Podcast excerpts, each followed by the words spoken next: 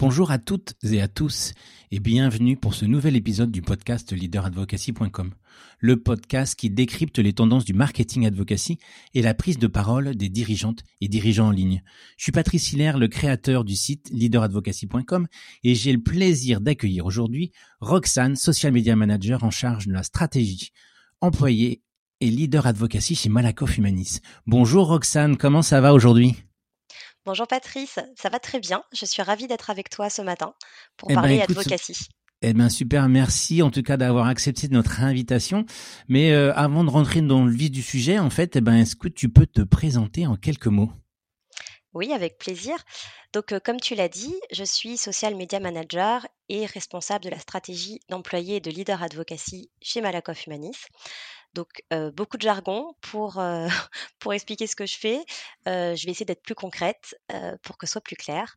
Donc, sur la partie d'abord social media management, qu'est-ce que ça veut dire? Ça veut dire qu'aujourd'hui, je construis et je déploie en binôme avec mon collègue, puisqu'on est deux dans l'équipe social media chez Malakoff Humanis, la feuille de route de la direction de la communication sur les réseaux sociaux de la marque.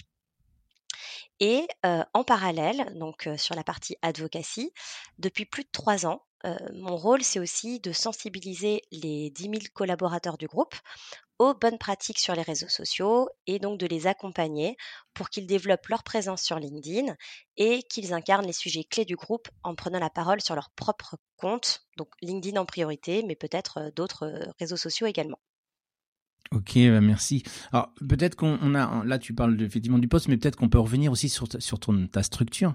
Est-ce que tu peux nous dire un petit peu plus de euh, Malakoff Humanis On connaît, euh, je pense le, le, nom, mais euh, je pense que ça a beaucoup évolué. Donc est-ce que tu peux au moins présenter cette, cette, activité? Oui, alors Malakoff Humanis, c'est un acteur majeur de, du monde de la protection sociale. Donc, on a plusieurs métiers. on a la santé, on a la prévoyance, donc c'est la partie assurance, et aussi la retraite complémentaire et l'épargne. Donc, en fait, à travers tous ces métiers, on accompagne, on protège les gens, et on le fait avec un modèle assez particulier et unique, mais en tout cas oui, assez qu'on retrouve pas partout, c'est qu'on est un groupe paritaire à but paritaire et, mutualiste à but non lucratif.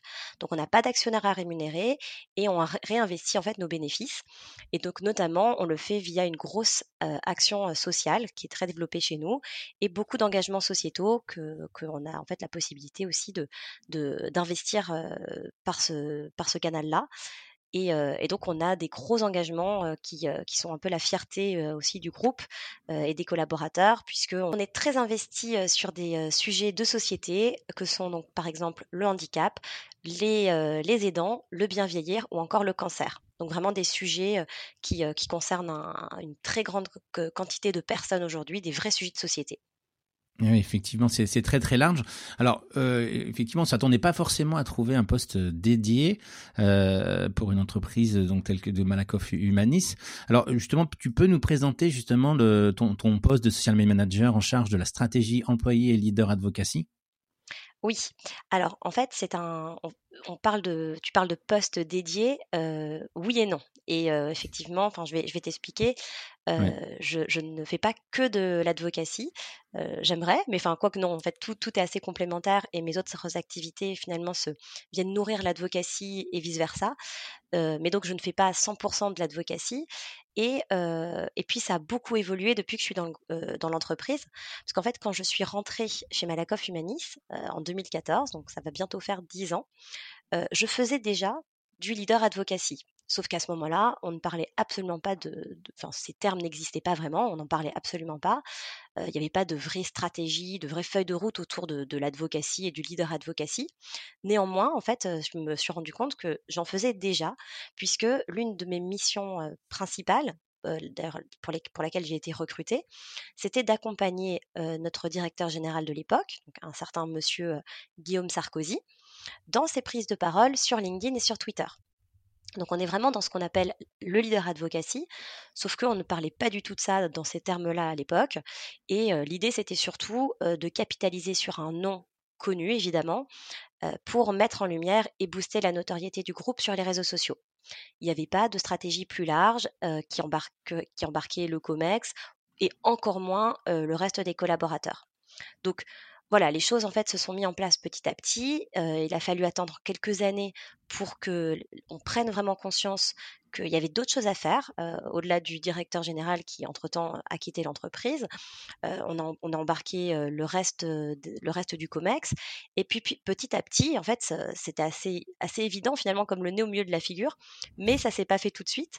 on s'est dit, mais on est presque 10 000 c'est complètement ridicule. Complètement illogique de ne pas embarquer le reste des collaborateurs.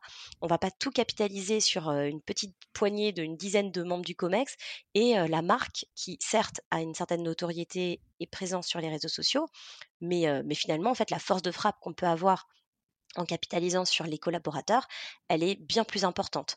Donc en fait, quand petit à petit on a pris conscience de ça, les choses se sont structurées en interne, et donc ça fait à peu près cinq ans maintenant que on s'y est vraiment intéressé. On a commencé à, mettre en place des actions pour donner de la place à l'employé et au leader advocacy, et trois ans, on va dire, que vraiment, sérieusement, on a pris le sujet à travers une stratégie, une feuille de route très formalisée, avec des vraies ambitions derrière.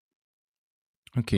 Ah, donc c'est vrai que c'est aussi intéressant de cette, cette, évolution parce que souvent des fois on nous dans les clients qu'on a à leader de vocation c'est pour ça que souvent c'est la demande est plutôt euh, inverse à ce que tu viens d'évoquer, c'est-à-dire que la demande elle est plutôt d'abord j'ai beaucoup de collaborateurs donc je veux adresser les collaborateurs sur la partie euh, emploi advocacy et après je me dis ben, euh, on, leur explique que ben, c'est un tout et que effectivement derrière il faut que euh, les, membres de les dirigeants prennent aussi la parole pour montrer l'exemple. Euh, et alors que vous c'est l'inverse donc c'est assez c'est intéressant effectivement de voir cette, évolution. Euh, et donc euh, aujourd'hui pour revenir sur globalement les réseaux sociaux toi qui bah, suis donc comme tu dis hein, depuis plusieurs années, cette évolution. Euh, comment toi tu, tu, vois cette euh, évolution euh, des réseaux sociaux avec on voit les difficultés pour certains réseaux en ce moment. comment comment toi tu vois cette évolution?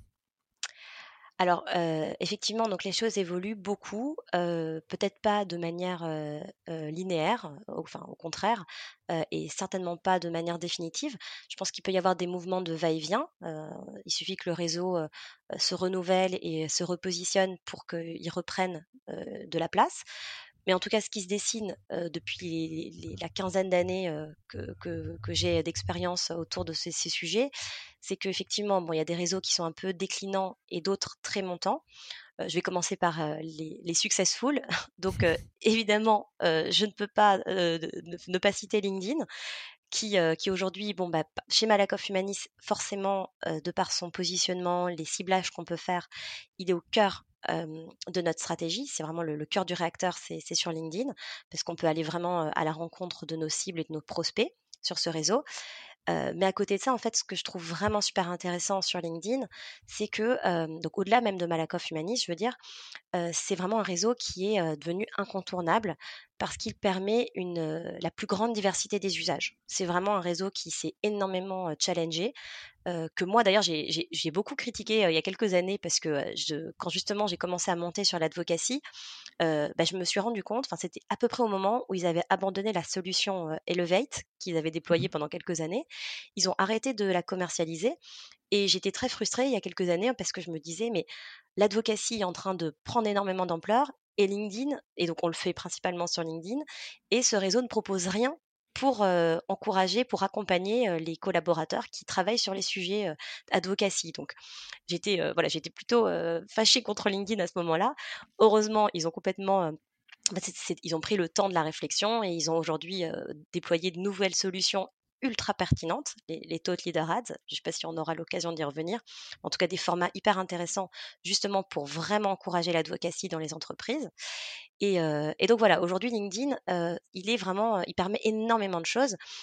bien sûr, il y a des traditionnels, le positionnement traditionnel qui est autour de la recherche d'emploi. Donc il y a toute, toute la partie offre d'emploi, formation même qui est, qui est hyper riche sur LinkedIn.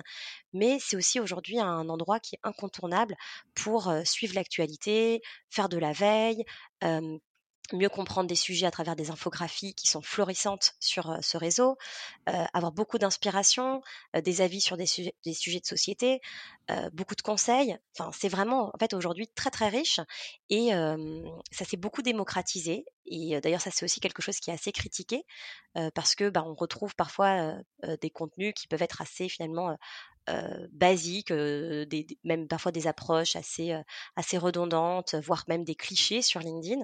Hein, on, a, qui n'a pas eu déjà le sentiment que sur LinkedIn, il n'y avait que des, que des entrepreneurs florissants qui, qui, avaient tout gagné, tout réussi dans leur vie depuis qu'ils avaient quitté le salariat, qui aujourd'hui gagnaient 10 000 euros par mois, les doigts dans le nez.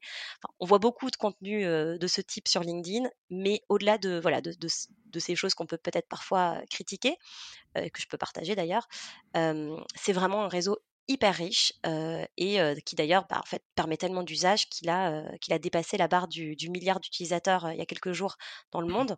Donc c'est une croissance dingue et, et c'est pas étonnant vu tout ce qu'on peut faire dessus. Alors, avant de passer à la suite des réseaux, justement, tu as parlé d'un certain nombre de, bonnes pratiques hein, que tu viens d'évoquer sur les formats. Peut-être que tu peux justement nous en parler euh, pour justement rester sur LinkedIn. On va, on va revoir sur ta vision des autres réseaux, mais en tout cas sur LinkedIn. Aujourd'hui, comment justement toi, tu, euh, c'est quelques bonnes pratiques que tu, que tu aurais pu euh, noter en fait? Bah, Aujourd'hui, sur LinkedIn, c'est pour moi un réseau incontournable à la fois pour une entreprise, pour une marque, mais aussi pour les collaborateurs. C'est vraiment le réseau sur lequel on peut travailler le mieux son personal branding à travers des formats qui sont en fait hyper variés, qui sont tout le temps en train de se renouveler sur LinkedIn. Comme tous les réseaux, il y a des nouveaux formats qui apparaissent régulièrement et donc, en fait, sur LinkedIn, aujourd'hui, on peut faire bah, des photos, des albums photos, des vidéos, des infographies, des carousels.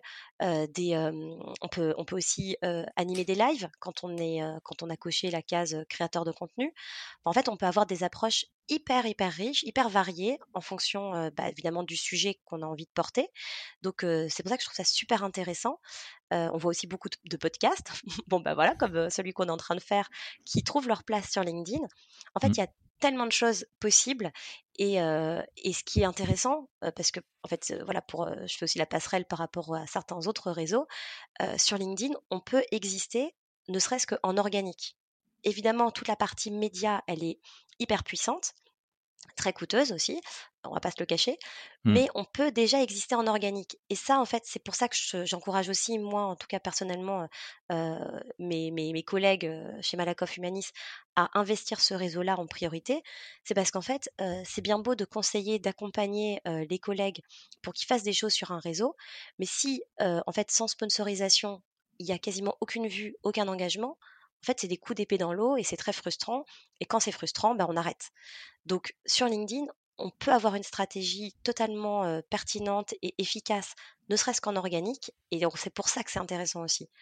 Et là, je fais la passerelle avec Facebook et X, enfin, donc ex-Twitter, qui sont aujourd'hui très compliqués pour les marques. je passe même, je fais la, parenthèse sur X, qui a un positionnement aujourd'hui qui est quand même très décrié. Il y, a, beaucoup de marques qui quittent ce réseau. Mais même au-delà de, si je mets ça de côté, c'est très compliqué d'émerger en organique. on est très peu vu. Et, donc, c'est aussi pour ça que parfois, bah, en fait, on est obligé de faire des choix et on va aller sur des réseaux qui, où on peut exister sans, sans avoir toujours besoin de mettre de l'argent. Et voilà, c'est le cas sur LinkedIn. Et, donc justement, le, aujourd'hui, toi, à titre plutôt personnel, là, euh, aujourd'hui, toi, tu as un réseau justement social sur lequel en fait tu, tu aimes bien aller. Est-ce que ça a évolué aussi dans le temps? Parce que tu peux avoir un réseau que tu aimais bien avant et qui, euh, voilà, X notamment, il y a beaucoup de gens qui étaient euh, très présents sur X, mais maintenant on rebascule sur d'autres réseaux. Est-ce que tu as un réseau social justement que, que tu préfères? Alors moi, je suis bon bah est-ce que c'est lié à mon métier Est-ce que c'est le perso qui pousse le pro ou le pro qui pousse le perso Je ne sais pas. Mais je suis plutôt une grande consommatrice de réseaux sociaux avec des usages très différents en fonction des réseaux, évidemment. Mais on va dire que ceux sur lesquels je passe le plus de temps aujourd'hui, c'est LinkedIn, sans surprise, et TikTok, dont je n'ai pas encore parlé. bah, LinkedIn pour commencer, parce que, bah, comme je disais, ça permet énormément de choses. et d'ailleurs, bon, bah, ça fait, ça fait comme ça fait plus de trois ans que j'accompagne les, collègues de Malakoff Humanis à investir ce réseau pour qu'ils pour qu'ils développent leur présence, qu'ils portent les sujets stratégiques du groupe sur leur propre compte. En fait, à un moment, je me suis dit: «Mais il faut que moi aussi, je m'applique tous ces conseils à moi-même». c'est bien beau de donner des conseils, mais il faut, en fait, pour être crédible, il faut aussi que moi, je fasse, je fasse cet exercice. Et donc, ça fait quelques mois que maintenant, j'ai investi aussi à titre personnel ce réseau et que bah, je publie plus ou moins régulièrement sur LinkedIn, sur mon propre compte. je me suis rendu compte qu'en fait, c'était hyper intéressant de faire ça parce que ça, déjà, ça ouvrait beaucoup de perspectives, beaucoup de possibilités en termes de réseautage, de partage. Bah, notre échange d'aujourd'hui en est une preuve. Voilà, ce que j'allais dire, c'est effectivement grâce à ça qu'on voilà, puisse échanger. Et c'est, en fait, il y, y, a ce qui se passe sous les publications, puis il y a tout ce qui se passe en messagerie privée et tout ce que en fait après LinkedIn permet aussi en termes de passerelle dans la vraie vie, c'est incroyable. Enfin moi je, depuis que j'ai commencé vraiment à m'investir à titre personnel, je enfin je ne vois que des que, des avantages. Enfin, vraiment, c'est même si j'ai pas toujours le temps et je fais pas comme autant que j'aimerais, mmh. je, je, suis pas prête de lâcher ça parce que vraiment c'est intéressant d'un point de vue humain à côté de ça, bah, comme je le disais, ça crédibilise aussi ma démarche et par rapport à mon activité, en fait, c'est il était temps que je m'y mette. voilà, c'est, c'est, c'est, je suis alignée avec ce que je raconte à, mes collègues. Et puis, à côté de ça, je trouve que c'est un super exercice pour, notamment pour une communicante comme moi, de finalement en fait se, mettre un petit peu cette discipline de rédiger assez régulièrement des contenus sur LinkedIn. on n'a forcément pas la même approche que, sur, que quand on parle pour une entreprise. Donc autant, bon, bah, ça fait presque dix ans que j'ai l'habitude de parler au nom de Malakoff Humanis. Donc j'ai des réflexes, j'arrive à me mettre dans les chaussures de Malakoff Humanis, mais se mettre dans ses propres chaussures c'est encore tout à fait différent. on voit qu'on est très très très critique. On n'a pas des, on en plus comme je, je démarre, j'ai pas mes habitudes, j'ai pas encore mes façons de parler. enfin forcément on est, on toujours très très critique vis-à-vis de soi. Donc ma manière de rédiger, d'approcher le sujet, d'apporter du contenu, enfin tout ça, je, me prends beaucoup la tête. Mais en tout cas, je trouve que c'est hyper intéressant derrière en termes de compétences qu'on acquiert parce que c'est en fait c'est un sujet rédactionnel, c'est un travail, un exercice rédactionnel que, que l'on fait en plus. Donc voilà, enfin je n'y vois vraiment que des avantages et j'encourage aussi les, les, collaborateurs à faire ça, ne serait-ce que pour, pour travailler cette, cette compétence en plus. Donc tu es plutôt effectivement donc donc LinkedIn. Alors il y a une question que je pose à chaque fois parce que c'est un peu une tradition maintenant dans le podcast parce que euh, euh, on s'aperçoit quand même que, euh, bah, tu le disais, énormément de, personnes viennent sur LinkedIn. Beaucoup de gens ont basculé d'un réseau social autre, Twitter, Facebook, pour LinkedIn et appliquent les mêmes le même principe, on va dire, de partage. et justement, tu, tu parles un peu de, de toi, en tout cas, tu te positionnes en personnel, on va dire, sur sur ce réseau social LinkedIn. Comment toi, est-ce que tu as différencié ta vie perso pro euh, par rapport euh, bah, notamment à LinkedIn euh, sur, sur cette prise de parole? Alors c'est vrai qu'aujourd'hui, c'est une question que je me pose toujours.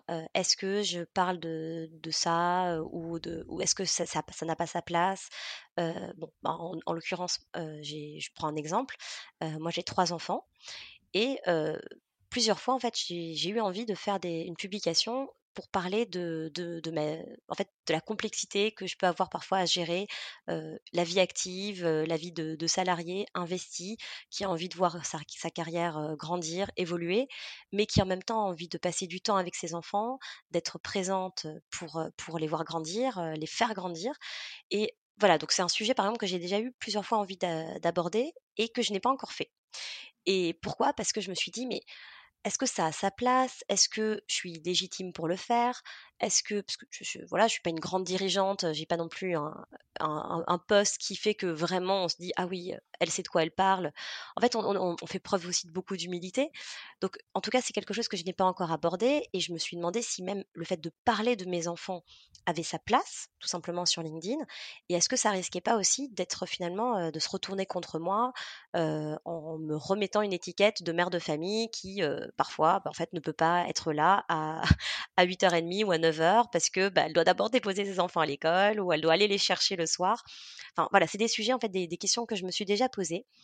Et en fait, bon, là, c'est plus le temps qui m'a manqué, mais je me dis qu'il n'y a aucun sujet qui n'a pas sa place sur LinkedIn au final. D'ailleurs, en fait, il y a, a, pas, y a pas en fait, chacun doit se fixer ses propres limites. Il n'y a pas des sujets pro ou des sujets perso. En fait, tout dépend de ce qu'on a envie de raconter et il faut être à l'aise avec ce qu'on fait. J'ai déjà vu beaucoup de sujets, d'ailleurs, euh, même pas pour parler de pro ou de perso, mais je vais même parler d'intime.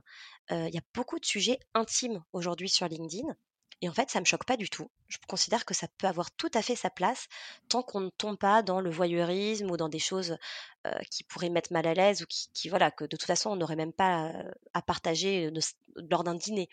Il y a des choses qu'on doit garder pour soi, mais il y a des sujets très intimes qui en fait méritent aussi d'être abordés parce que ça casse des tabous, des idées reçues. je parle par exemple de d'un collègue qui, qui, a, qui, a, parlé, un collègue de Malakoff Humanis, je reviendrai sur lui, mais il, a, il a eu un cancer et il a beaucoup parlé de sa maladie sur, sur LinkedIn. C'est un sujet très intime, mais en fait, on peut en parler, et c'est pas le seul. J'en ai vu beaucoup des, des, sujets de ce type sur LinkedIn.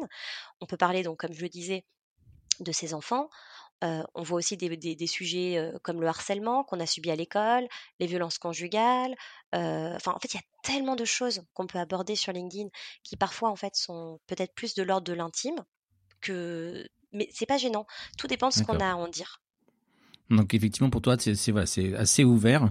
Euh, il y a une frange on va dire des personnes qui sont un peu les, historiques qui eux considèrent que c'est un réseau professionnel et que ça doit rester euh, uniquement dans une sphère professionnelle. Donc c'est aussi cette évolution hein, des, des, réseaux sociaux. Comme je dis toujours c'est une matière vivante euh, et c'est aussi ce qu'en font les utilisateurs. Si euh, derrière euh, bah, derrière les gens like c'est que derrière il y a des fois un intérêt. donc bah, c'est des choses comme tu le disais chacun doit se fixer ses limites et, et en tout cas bien réfléchir jusqu'où il peut aller par rapport à, au partage de, sa vie privée. Euh, on va revenir maintenant plutôt sur euh, Malakoff euh, Humanis. En fait, aujourd'hui, comment, comment donc là, sur la partie marketing advocacy, comment justement vous êtes organisé? Tout à l'heure, tu disais que vous étiez, vous étiez deux. Comment, comment ça se passe? Alors, on va dire que le berceau de l'advocacy chez Malakoff Humanis, il est à la direction de la communication, donc au sein du pôle réseaux sociaux, donc plutôt porté par la com externe. Je sais que pour en avoir parlé avec des homologues dans d'autres entreprises, c'est pas toujours le cas. parfois, c'est assez souvent rattaché à la marque employeur et donc à la RH. chez nous, c'est vraiment parti d'une volonté de faire grandir autrement les sujets stratégiques de la feuille de route de la direction de la communication en externe. Donc, on est sur des objectifs plutôt de, notoriété, d'image, de préférence de marque, pas sur des objectifs, en tout cas à la base, business ou de marque employeur.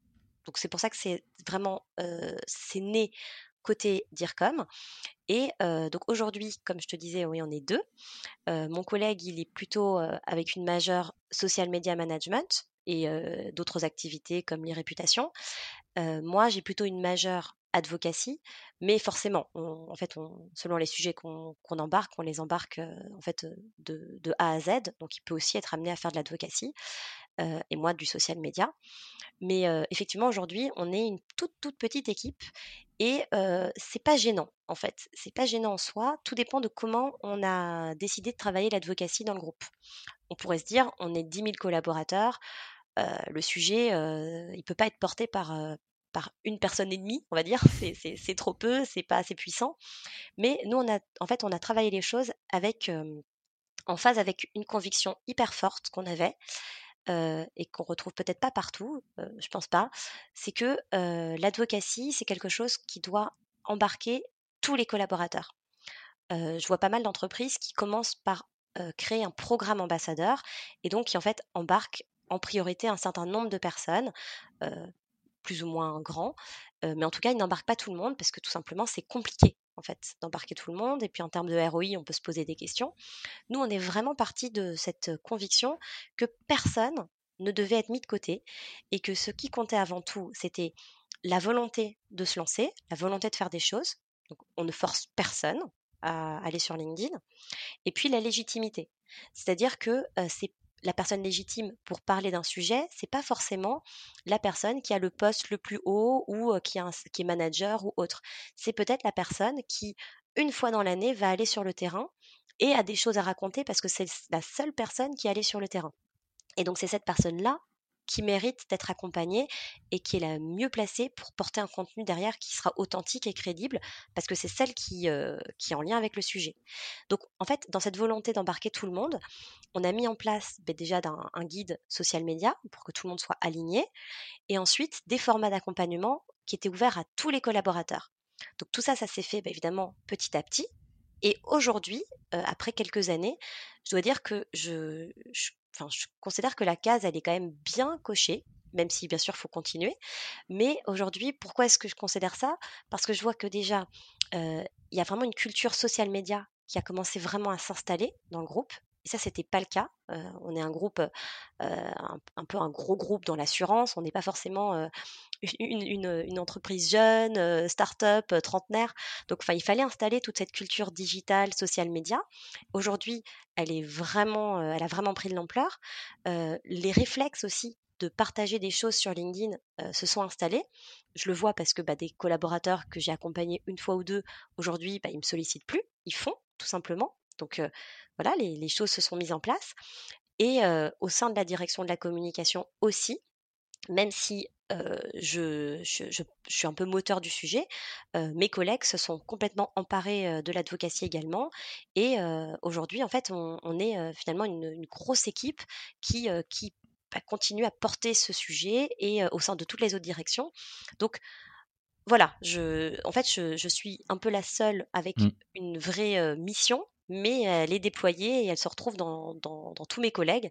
Donc c'est comme ça qu'on avance et qu'aujourd'hui on va pouvoir passer à une autre phase qui est justement ce fameux programme ambassadeur qui est tout à fait pertinent, et, mais que nous on, on voulait mettre en place à un certain niveau de développement de l'advocacy chez nous. Ouais, c'est vrai que donc effectivement, comme tu le disais, beaucoup de marques commencent par ce programme euh, en se disant on va tester sur 350, 250 personnes en fonction de la grandeur du, groupe, et après élargissent. Euh, revenir également, je voulais revenir sur la partie euh, les formats d'accompagnement dont tu parlais, parce que forcément c'est 10 000 personnes, donc j'imagine c'est des formats très en ligne. comment comment c'était justement comment ça se matérialisait cette, cet accompagnement pour les 10 000 personnes de, de l'entreprise? Alors donc comme je te disais, j'ai commencé par créer un guide c'est un peu classique, mais c'est un incontournable, je pense. le guide, c'est pas seulement de, dire de partager des bonnes pratiques, parce que ça, oui, ça c'est le but de tout guide. Mais la première raison d'être de ce guide, c'était de dire oui, vous avez le droit de prendre la parole sur les réseaux sociaux, parce qu'on en était là, hein. les, les, gens ne savaient pas s'ils avaient le droit ou pas. Donc oui, vous avez le droit de prendre la parole sur les réseaux sociaux, et en plus, le groupe vous y encourage. Ça, c'était vraiment hyper important de commencer par ça. Et ensuite, eh bien, j'ai mis en place des formats d'accompagnement. Donc, sachant que j'étais vraiment seule sur le sujet, je ne pouvais pas être, être en mode hotline tous les jours, prendre le sujet avec, avec des collaborateurs, et je ne pouvais absolument pas le prendre en one-to-one. Donc, j'ai créé en fait ce que j'ai appelé des petits coachings, 45 minutes tous les mois, le vendredi après-midi, quand on est un peu plus détendu, et qui étaient ouverts à tous les collaborateurs. Donc, vraiment, il suffisait de s'inscrire on propose beaucoup de formations dans le groupe, donc les gens ont l'habitude en fait de ce type de format. Mmh et bah, ça a commencé plutôt. évidemment, j'ai eu le soutien de la com interne qui a partagé cette initiative pour qu'elle soit connue. puis ça a commencé en fait plutôt bien avec une trentaine de collaborateurs qui se sont inscrits. Et après, bah, en fait, j'ai vraiment bah, eu la chance de pouvoir compter sur le bouche à oreille. Le, moi, je poussais à chaque fois que j'avais un nouveau petit coaching, je faisais des petits rappels pour, pour que les gens s'inscrivent, pour que la date soit bloquée dans les agendas. Mais en fait, les collaborateurs eux-mêmes, ils se sont vraiment fait bah, les, porte-parole de, de, ce sujet. En, ils en ont parlé au sein de leur direction. Et donc, j'ai eu de plus en plus d'inscrits tous les mois à ces petits coachings. Donc, finalement, avec, quand je, je, regarde à peu près tous les inscrits à tous ces petits coachings qui ont duré plus de deux ans, mmh il y a plus de 1000 collaborateurs chaque, enfin, qui se sont inscrits à travers ces, petits coachings, ces, ces sensibilisations. Donc ça a permis quand même déjà de bien installer les choses. et puis aujourd'hui, je suis en train de, on, est sur la phase de, de la com. enfin, ça a été, ça a été déjà tourné, consolidé. Le matériel de com existe. J'ai créé des petits tutos donc complètement complémentaire au petit coaching, qui était plutôt une réunion en fait très interactive où je, on, prenait un sujet des réseaux sociaux et on en, discutait. Là, c'est plutôt un tuto très dynamique, un peu en mode bah, avec des codes des réseaux sociaux où je partage des idées reçues, des tips pour, pour en fait mieux appréhender ces sujets social media. Tout ça, bien sûr, dans une optique d'advocacy, hein, pas, pas juste. Voilà, c'est quand même assez stratégique. Mmh, mais donc, il y a bientôt, bientôt les petits tutos que les collaborateurs vont découvrir. Et, et en fait, on est constamment en train de se renouveler. le guide va être repensé pour être plus mmh problématisé. Donc, tous ces formats, en fait, pour, les, pour le grand interne, continueront d'exister. Et à côté de ça, en fait, j'ai travaillé aussi à des formats qui étaient plus spécifiques pour mieux coller aux attentes des équipes métiers. Donc, j'ai beaucoup formé par équipe métier en me disant, bah, il y a des gens qui ont vraiment besoin, qui n'ont pas le temps, qui ont envie d'avoir tout de suite la réponse à leurs besoins. Je travaille sur les sujets du handicap, par exemple. Eh bien, comment je parle du handicap Comment je parle de tout ce que je fais dans le cadre de mon activité professionnelle sur LinkedIn Et puis, en plus, si, souvent, comme les collaborateurs sont très engagés, si je travaille sur ces sujets, souvent, en fait, j'ai aussi un intérêt au-delà de l'entreprise. C'est des sujets que j'ai envie de veiller. J'ai, peut-être aussi des engagements pro sur ce sujet. C'est un sujet qui me touche, qui me tient à cœur. Donc, comment j'en parle de manière globale sur, sur LinkedIn? Donc, j'ai eu toute cette approche métier avec beaucoup de benchmarks. Hein, montrer, expliquer avec des exemples, c'est toujours très parlant. Donc, chaque fois dédié aux équipes que je rencontrais. Ça pouvait être sur des sujets d'engagement sociétaux, comme des sujets d'innovation. C'était très, très varié. Et donc voilà, donc le grand interne, les équipes métiers, les membres du COMEX avec des formats encore tout à fait différents, comme tu peux le deviner, avec un accompagnement plus sur mesure, un peu des, on va pas se le cacher, voilà, des, des, propositions un peu clés en main, que je mmh les invite quand même néanmoins à amender et à remettre avec leur propre plume. ils jouent le jeu quand même, donc voilà, mais, mais je leur prémâche quand même pas mal le travail. Et puis à côté de ça, je suis très sollicitée aussi bah, via ce jeu du bouche à oreille, je suis souvent sollicitée en one-to-one sur Teams avec des, bah, par des collaborateurs qui ont rédigé quelque chose ou qui ont envie de rédiger quelque chose et qui ont besoin d'un petit coup de main pour trouver le bon angle ou savoir comment présenter les messages clés, savoir comment illustrer. Et donc, je fais aussi pas mal finalement ce, ce, ce travail en fil rouge en one-to-one pour aider et apporter ce petit truc en plus pour, donner confiance et faire en sorte que la publication du collaborateur voit le jour. D'accord. Alors il y a un point aussi que, que, nous on, retient souvent, c'est que euh, tu parlais donc du, du, guide des bonnes pratiques, mais on, s'aperçoit aussi que l'exemplarité euh, des dirigeants euh, dans leur prise de parole fait aussi naturellement ruisseler, on va dire, le, social media auprès des collaborateurs. Et souvent les collaborateurs vont prendre un peu l'exemple en disant bah tiens il a parlé de ce sujet-là, donc en gros j'ai la capacité de, parler de ce sujet-là. En tout cas je suis autorisé parce qu'il y a beaucoup souvent d'inquiétudes des collaborateurs sur les sujets sur lesquels ils peuvent aller. et donc, en tout cas de prendre l'exemple de, du, justement de la leader advocacy pour ensuite euh, ben, se dire ben en fait ouais non il peut parler on peut parler comme ça puisqu'il le fait. Donc c'est des choses qui sont euh, aussi intéressantes à, à, bien euh, étudier parce qu'on sait que ben il y a forcément l'exemplarité de ces, ces, dirigeants fait que naturellement en, en employé advocacy les choses vont découler euh, d'une manière euh, le plus le plus simple possible. Je vais revenir aussi sur un tout à l'heure. Tu, tu as parlé d'un réseau social qu'il faut qu'on évoque, qui est effectivement forcément TikTok. Alors forcément, il peut y avoir des, des interrogations comme souvent sur un réseau social avec l'hébergement. Il y a plein de choses qui qui peuvent se poser problème. Mais comment justement vous, j'imagine que vous avez peut-être même des collaborateurs qui sont présents. Comment vous ben vous accompagnez ou en tout cas vous étudiez les, les prises de parole TikTok en lien avec, votre marque? Alors, pour l'instant, TikTok, c'est pas un réseau qu'on a énormément investi côté Malakoff Humanis, tout simplement parce que nos cibles prioritaires ne sont pas sur TikTok. Je, ne dis pas que nos cibles n'y sont pas, mais nos cibles prioritaires n'y sont pas. Donc, c'est pas quelque chose qu'on a embarqué en fait tout de suite. En revanche, on va très certainement y aller parce qu'on a de grosses ambitions sur la marque employeur et notamment sur le volet alternance. C'est, un, un, engagement fort du groupe, donc c'est quelque chose qu'on va investir et en embarquant des collaborateurs on a vraiment cette approche très incarnée. donc, il y a des collaborateurs qu'on est en train d'embarquer dans un projet pour créer des vidéos sur la mobilité, la gestion des carrières, comment est-ce que, pour donner des conseils, expliquer, comment ça se passe chez Malakoff Humanis. beaucoup de vidéos aussi pour parler des différents métiers, des expertises, du collectif de Malakoff Humanis Donc tout ça va avoir vocation à être sur TikTok. Et bien sûr, tous les collaborateurs qui seront embarqués dans ces vidéos seront accompagnés à côté de ça sur, mmh. sur TikTok. Mais TikTok, disons qu'aujourd'hui, comme on n'a pas développé la présence de la marque sur ce réseau, pour l'instant, on n'a pas, enfin, en fait, on sensibilise pas les collaborateurs pour qu'ils y aillent et qu'ils portent les, les, prises de parole du, du, groupe sur TikTok. En revanche, je pense que justement dans le cadre du programme ambassadeur, ça fera partie des réseaux sur lesquels on fera un zoom pour justement toujours travailler à, faire monter en compétences, partager cette culture de, ce qui s'y passe, pourquoi est-ce que ce réseau monte à ce point-là, comment fonctionne son algorithme qui est assez différent des autres, qu'est-ce qu'on peut y trouver, pourquoi est-ce qu'il est décrié. Enfin, je pense que ça, ça fait partie des choses que, en fait, il faut partager aux collaborateurs, mais sans forcément, en tout cas à ce stade, les mmh. encourager à y aller parce qu'on aura aussi un problème derrière de tracking. déjà qu'on rencontre ces problèmes-là sur LinkedIn, c'est pas simple, hein on fait beaucoup à la mano. et puis bon, là, on retourne sur le côté humain. Même si je peux compter sur mes collègues pour porter la bonne parole de l'advocacy, je serai quand même seule à aller chercher la data. Donc, je vais pas encourager à aller chercher, enfin, me mettre de la data partout. Ça va être ingérable. Donc, on va se concentrer sur la priorité. Bah, justement, tu parlais de la data et c'est aussi une des difficultés hein, qu'on note sur le social media, c'est d'avoir des datas sur la durée.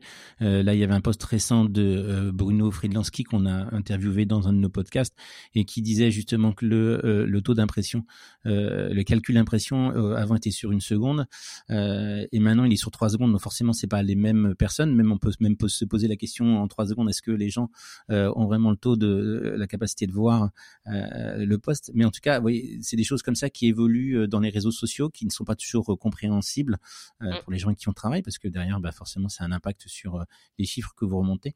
et donc, comme tu le disais, c'est vrai qu'il faut vraiment être toujours en en constante surveillance et en partage avec les équipes sur euh, ces évolutions.